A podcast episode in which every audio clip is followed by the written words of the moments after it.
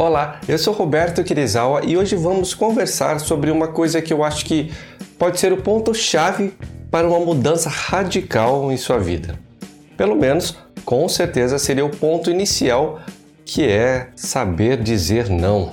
Você já parou para pensar por que é tão difícil dizer não para os outros? Primeiramente, se é tão difícil dizer não, talvez seja porque você criou uma ideia em sua mente isso mesmo, se você não gosta de receber negativas e não aceita ideias que sejam contrárias às suas, provavelmente também acha que os outros pensem da mesma forma.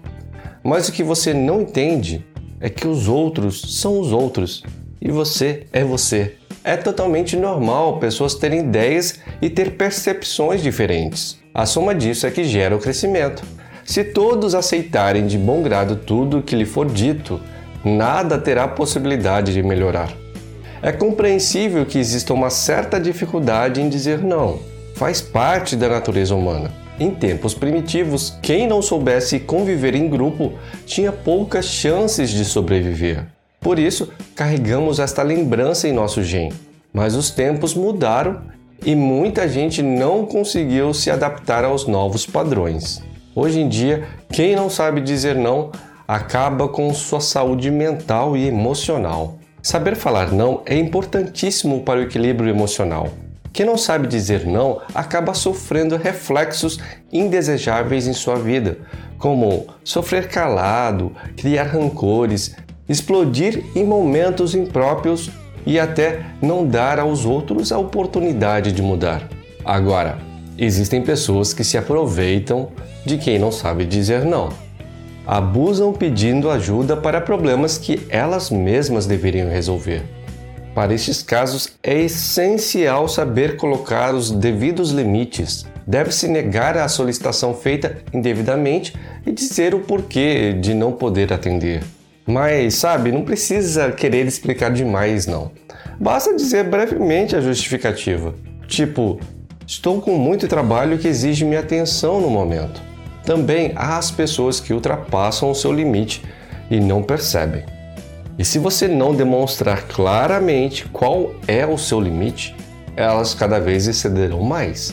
Quando você aceita fazer tarefas de outras pessoas no lugar de fazer as suas próprias, está demonstrando que não valoriza as suas próprias necessidades e as suas próprias prioridades. Você deve entender que não tem como agradar a todos. Quando você conseguir aprender a dizer não, sua vida ficará muito mais leve.